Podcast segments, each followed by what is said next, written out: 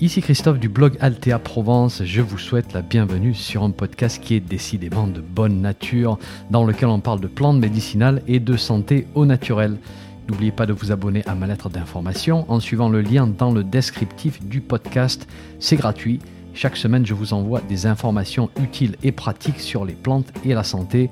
Et puis au passage, vous allez recevoir un petit PDF cadeau sur la confection de produits maison à base de plantes. Allez, si vous êtes prêts, on démarre. 3, 2, 1, c'est parti. Bonjour, j'ai retrouvé une vieille vidéo que j'avais faite il y a quasiment 10 ans sur les plantes adaptogènes. Et quand je regarde ces vieilles vidéos, ça, me fait souvent un petit peu marrer parce que euh, pour moi c'était une époque et c'est vrai que faire des vidéos c'est un petit peu comme un sport. Au plus on en fait, au plus on se sent à l'aise. Mais au départ, il peut y avoir des épisodes qui sont assez épiques avec, euh, bah, vous savez ce que c'est, tous les problèmes techniques et puis les mots qui restent coincés dans la gorge. Et puis les envies parfois de soumettre la caméra un traitement au marteau-piqueur, histoire de voir ce que ça pourrait bien faire. Voilà, quelques petites crises de colère au passage. Je vais vous mettre le lien vers la vidéo en question. Alors déjà, n'allez pas me demander ce qui m'a pris ce jour-là de porter une chemise. Et puis j'ai préparé mon petit décor, j'ai ma table, j'ai mes bocaux, et puis mes livres aussi pour faire plus sérieux, hein. toujours avoir quelques livres, ça fait plus crédible. Et puis vous allez voir cette lumière jaunâtre qui fait un petit peu vieille bobine de film qui aurait mal vieilli. Donc on va dire que ça représente une époque. Là on est en 2023 et en fait tout démarre d'une question postée par Arthur sur ma chaîne YouTube qui dit Pouvez-vous parler du concept des plantes adaptogènes? Est-ce un mythe ou une réalité? Alors Arthur, je pense que tu as vu les descriptions très élogieuses de ces plantes et tu t'as dit waouh, sérieux, ça peut faire tout ça?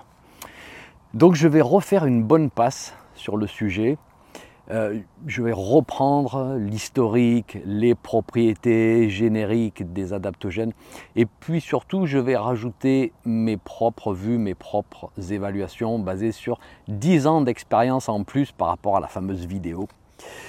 Alors donner mon opinion, c'est quelque chose que je me suis euh, un petit peu refusé de faire pendant plusieurs années. Hein, je voulais rester très neutre. Mais là, c'est une période dans laquelle j'ai envie de partager, au contraire, mon vécu, mon expérience. Alors, ceci dit, automatiquement, on risque de partir dans quelque chose qui est un petit peu biaisé. Bah oui, parce que ça reflète un cheminement, le mien, dans un univers assez complexe, le monde des plantes et du bien-être. Donc, je vais essayer d'être neutre et factuel sur certains aspects. Et lorsqu'on arrive à du plus personnel, eh bien, je ferai de mon mieux pour vous le signaler. Voilà.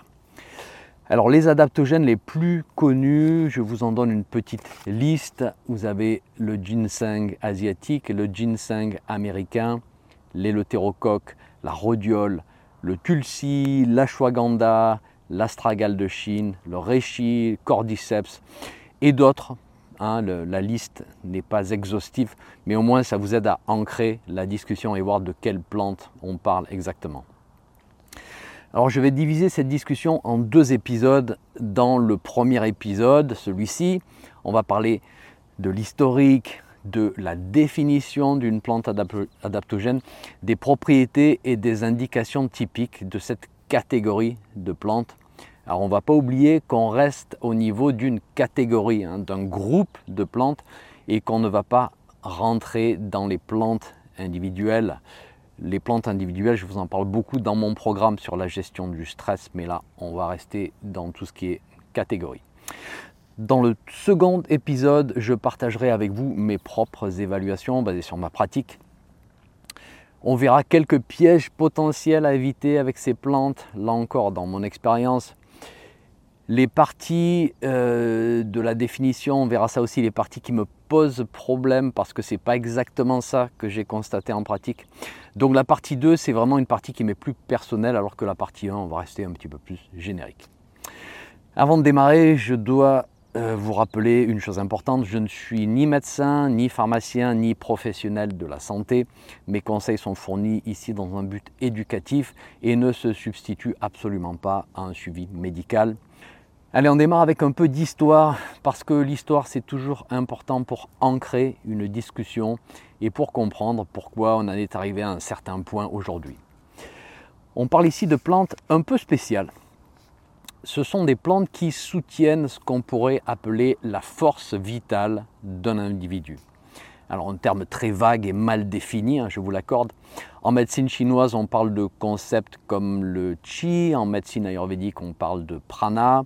Il est possible que Galien, fameux médecin de l'Empire romain, ait capturé ce concept dans notre passé au travers de ce qu'il appelait pneuma, Hein, il y a bien longtemps. Alors concept qui n'a pas vraiment perduré chez nous, bien qu'on ait gardé le concept de vitalisme par exemple dans certains courants de pensée. Mais dans l'ensemble, au cœur de nos vues du bien-être, au cœur de nos pratiques occidentales, on n'a pas vraiment gardé ce concept d'énergie vitale, hein, cette flamme qui est un petit peu à la base de tout. Et du coup, on n'a pas vraiment de plantes qui soutiennent cette énergie vitale dans ses fondations. Alors, on pourra argumenter plus tard, dans la deuxième partie, voir si les grandes toniques de chez nous pourraient peut-être faire l'affaire. Mais pour l'instant, simplifions. Alors, pendant la Deuxième Guerre mondiale, en Russie, parce que la Russie, vous allez voir, c'est assez central aux, aux adaptogènes, on commence à se poser pas mal de questions. On regarde du côté chinois, on voit une pharmacopée très riche avec des plantes qui semblent stimuler la vitalité d'une manière efficace et durable. Et on veut construire une Union soviétique qui est forte, qui est résistante. On veut optimiser les facultés physiques et mentales. Et donc posséder ces plantes qui semblent stimuler hein, tout un tas de processus devient stratégique pour le pays. La première étude scientifique russe, elle est publiée dans des journaux militaires pendant la Deuxième Guerre mondiale et elle se concentre sur les effets toniques des baies de Chisandra, une des adaptogènes, hein, Chisandra chinensis. Alors comme d'habitude, vous trouverez toutes les références sur mon site dans l'article associé à cet épisode. Et ces recherches sont inspirées d'études ethnobotaniques qui datent de fin 1800, début 1900 et qui se déroulent dans la Sibérie et la Mandchourie, et dans ces régions-là, les fruits de Chisandra étaient utilisés par les chasseurs de la tribu des Nanai, alors mes excuses pour la prononciation, afin de réduire la fatigue, les besoins en eau et pour améliorer la vision de nuit de ces chasseurs. Donc ça démarre avec la Chisandra et puis au début des années 1960, les Russes lancent une quantité phénoménale d'études sur l'éleutérocoque, et le Pterococcus santicosus, la Chisandra, donc Chisandra chinensis, le ginseng asiatique, Panax ginseng, la rhodiole, Rhodiola rosea, qui sont toutes des plantes qui poussent en fait dans certaines régions du vaste territoire de l'URSS de l'époque. Après début 1980, on va recenser plus de 1000 études publiées sur le sujet, donc ça fait un sacré paquet. Les plantes adaptogènes sont officiellement reconnues par les instances de médecine russe début des années 60 et elles deviennent primordiales pour l'exploration spatiale, pour l'exploration des régions de l'Arctique et de l'Antarctique, pour les performances des athlètes aux Jeux olympiques.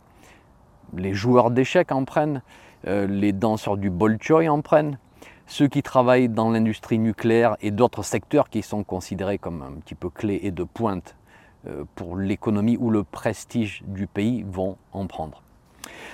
Toutes les études de l'époque sont en langage russe et donc difficiles d'accès aujourd'hui, donc il ne reste pas grand-chose en fait. De plus, à l'époque, le gouvernement russe était tellement intéressé dans ces plantes qu'il interdit aux chercheurs de parler des résultats ou de publier hors de la Russie. Et à l'époque, ça rigolait pas. Euh, si on n'écoutait pas les ordres, c'était direct goulag. Donc voilà. Alors on raconte pas mal d'histoires sur comment ces substances ont été testées sur humains. On m'a raconté qu'on prenait euh, un groupe d'hommes sous rhodiole, par exemple, et puis un groupe qui n'en prenait pas, et on balançait tout le monde dans de l'eau glaciale, on démarrait en chronomètre et on voyait qui tenait le plus longtemps, avec des temps bien meilleurs pour ceux qui prenaient des adaptogènes. D'ailleurs, la plupart des tests se déroulaient dans la zone sibérienne, sous le contrôle du ministère de la Défense, et ont testé l'endurance des soldats aux nuits glaciales sibériennes et aux fortes élévations aussi en Afghanistan. C'est dans ce contexte que des cadets de l'armée russe ont goûté à l'éleutérocoque, au baie de Chisandra, à la racine de rhodiole. Apparemment, la rhodiole aidait les soldats à rester éveillés plus longtemps durant les périodes de privation de sommeil. Et du côté des sportifs, c'est aussi la rhodiole qui fut largement étudiée. Tous les athlètes olympiques en ont pris un moment ou un autre avec des améliorations des capacités d'endurance et du temps de récupération aussi. On dit que les, euh, les biathlètes arrivaient à tirer sur les cibles en fin de course, donc sous une grande fatigue, sans que leurs bras tremblent, grâce à la rhodiole, hein, ce qui était vraiment un exploit en soi. Dans les années 1980-1990, on voit apparaître des revues d'études en anglais cette fois, et ces revues sont faites par des scientifiques russes. Et les scientifiques les plus connus dans le domaine sont d'abord Lazarev, et puis Breckman et Dardimov, et puis un petit peu plus tard Panossian, Alexander Panossian. Et ce sont eux qui ont le plus influencé, à ma connaissance, euh, tout l'intérêt qu'il y allait suivre dans ces plantes. Et ce sont Breckman et Dardimov qui ont mis au point la définition d'une plante adaptogène, et ça, on va en reparler. Mais à ce stade, j'aimerais euh, qu'on passe un peu de temps sur l'éleutérocoque.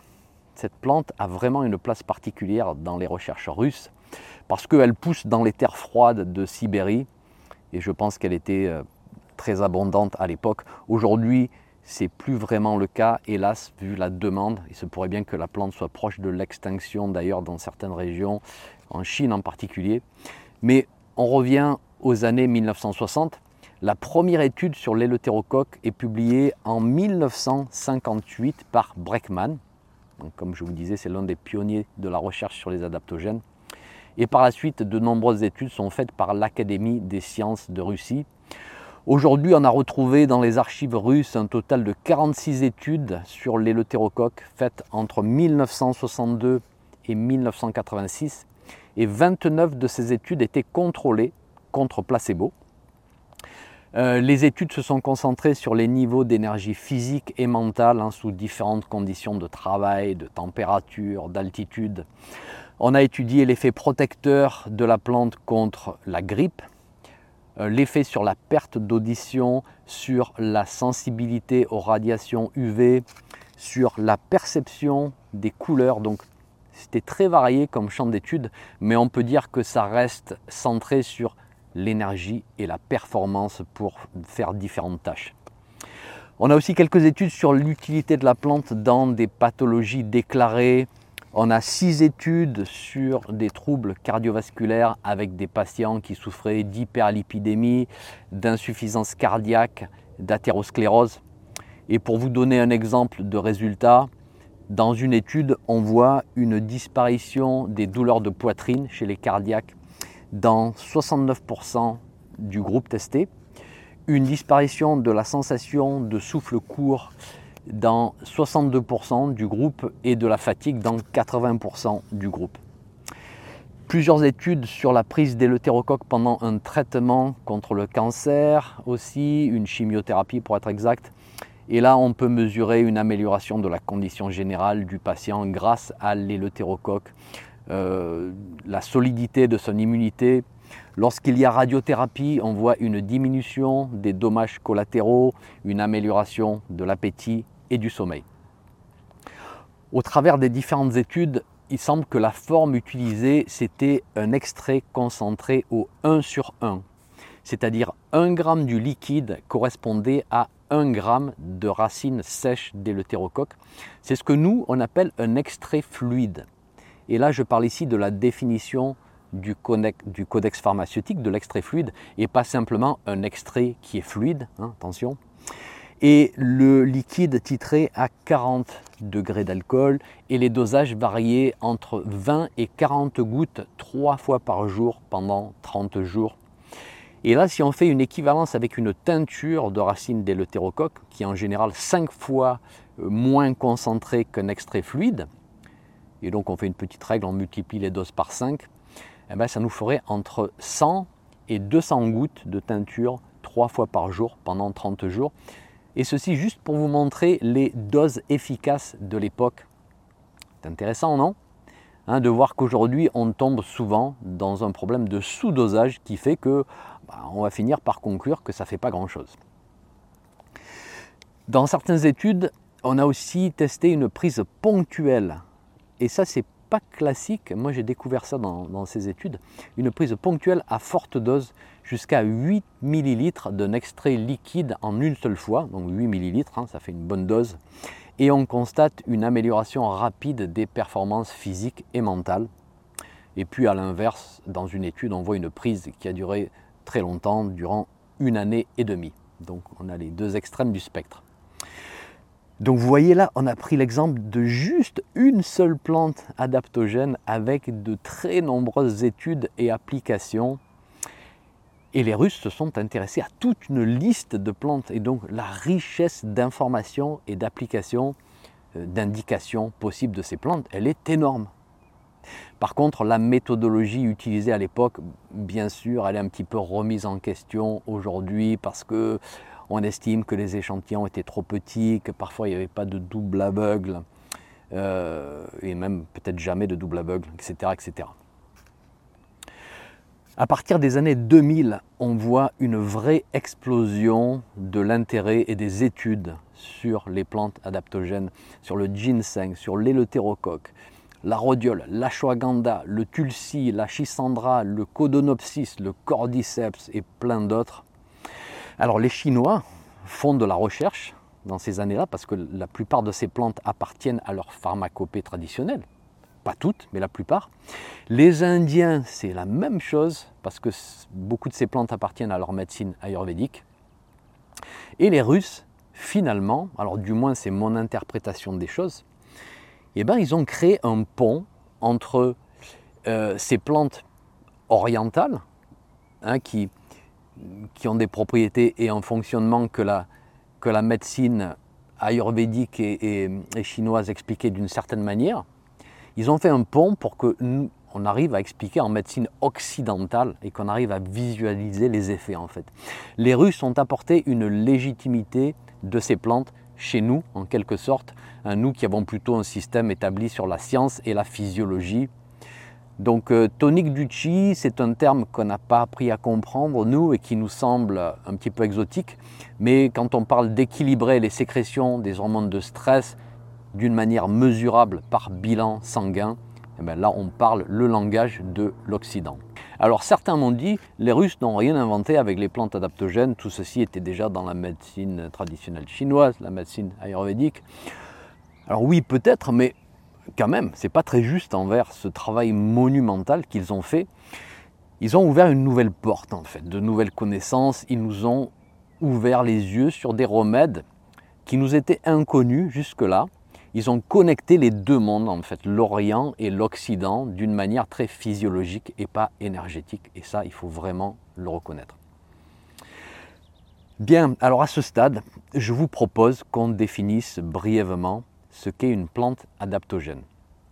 Cette définition nous vient de Breckman et Dardimov, et à ma connaissance, elle n'a pas été modifiée d'une manière significative aujourd'hui. Déjà, la grande définition très générique qui chapeaute les adaptogènes, ce sont des plantes qui aident notre organisme à s'adapter à tout type de stress, qu'il soit physiologique, donc chaud, froid, effort physique, problèmes chroniques dégénératifs, en gros tout ce qui taxe notre système d'un point de vue physiologique, ou un stress psychologique, donc pression, stress du travail, etc. etc. Alors je ne suis pas convaincu, basé sur ce qu'on sait aujourd'hui, sur les interconnexions entre psychologique et physiologique, que cette distinction soit toujours d'actualité, vu que le psycho influence le physio et vice-versa.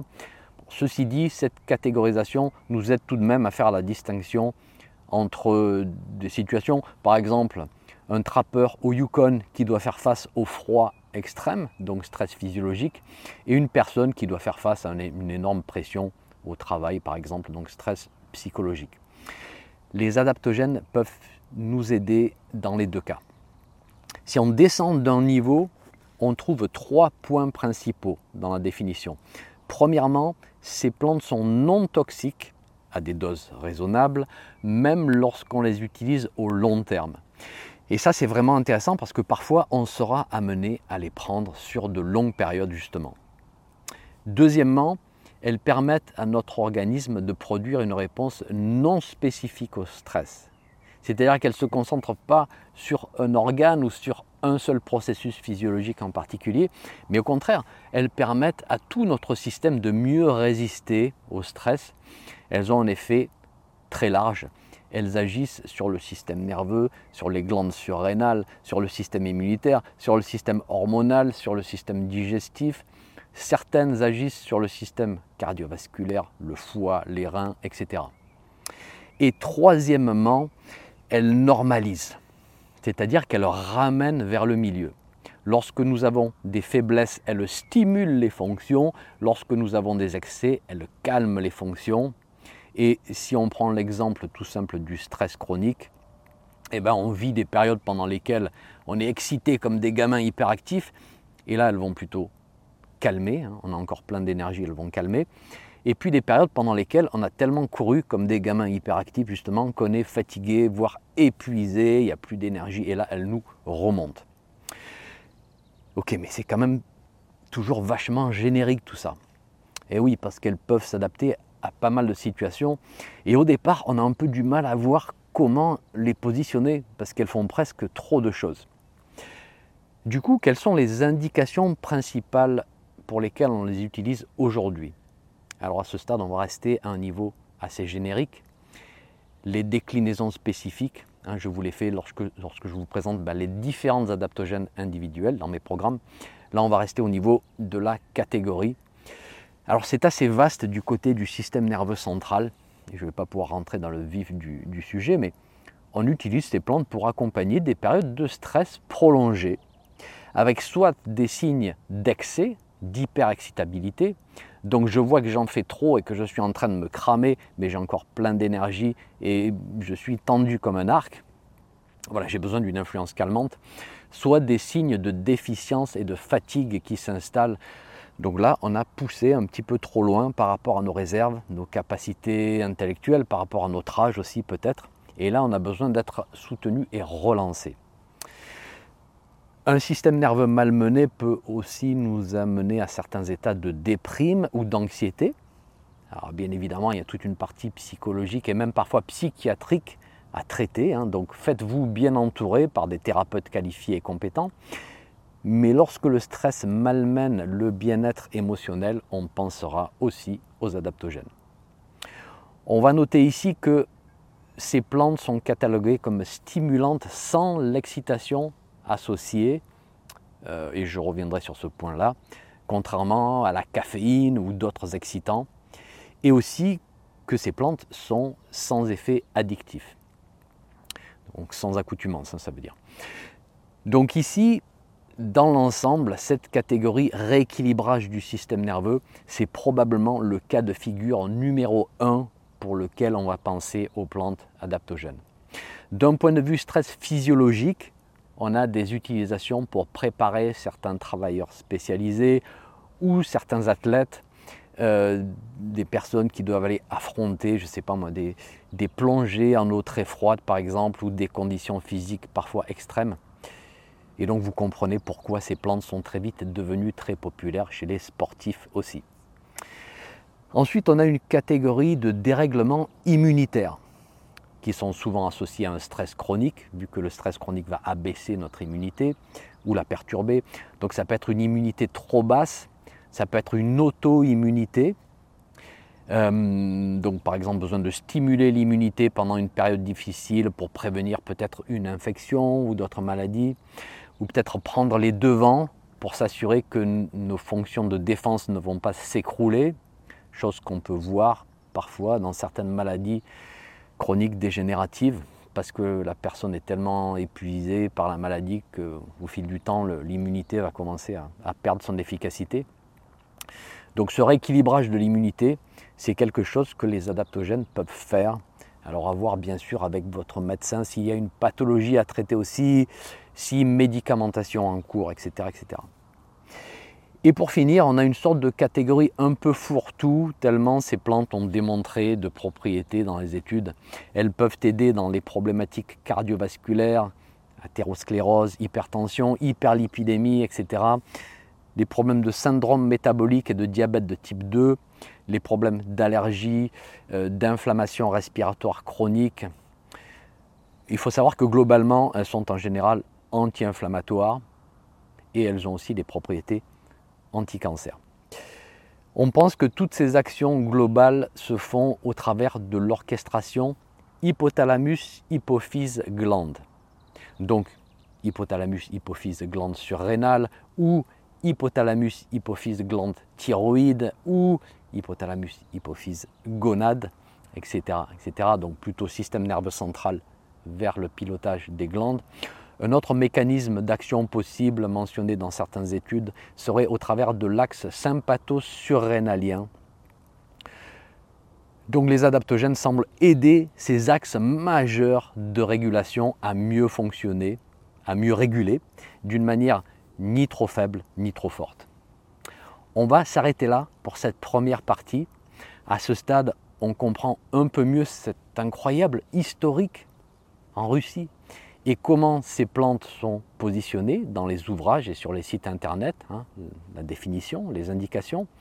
Dans l'épisode numéro 2, je vous présenterai ma propre expérience, ma propre évaluation de ces plantes basée sur ma pratique.